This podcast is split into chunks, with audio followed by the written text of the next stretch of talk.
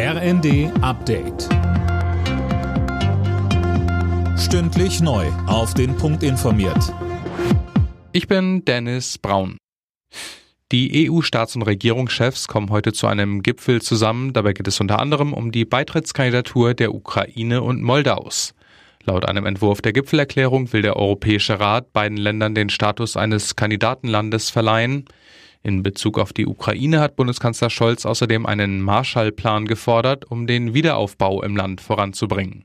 Die EU hat in den letzten 100 Tagen Mittel in Milliardenhöhe zur Unterstützung der Ukraine mobilisiert. Deutschland ist immer vorne mit dabei. Aber wir werden viele weitere Milliarden Euro und Dollar für den Wiederaufbau brauchen und das über Jahre hinweg.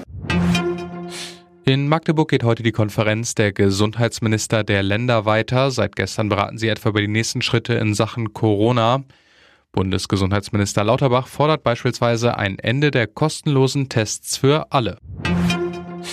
Die EU-Kommission will Atomkraft und Erdgas als nachhaltig einstufen. Das lehnt die Mehrheit der Deutschen aber ab, so das Ergebnis einer Umfrage für den WWF.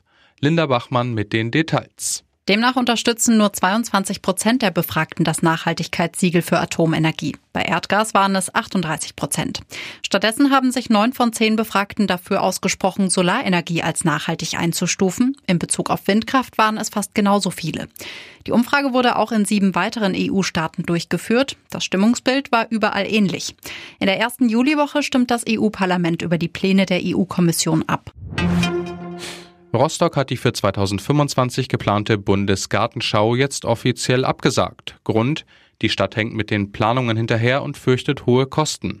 Deswegen hat die Bürgerschaft mit großer Mehrheit für das Ende der Vorbereitungen gestimmt. Alle Nachrichten auf rnd.de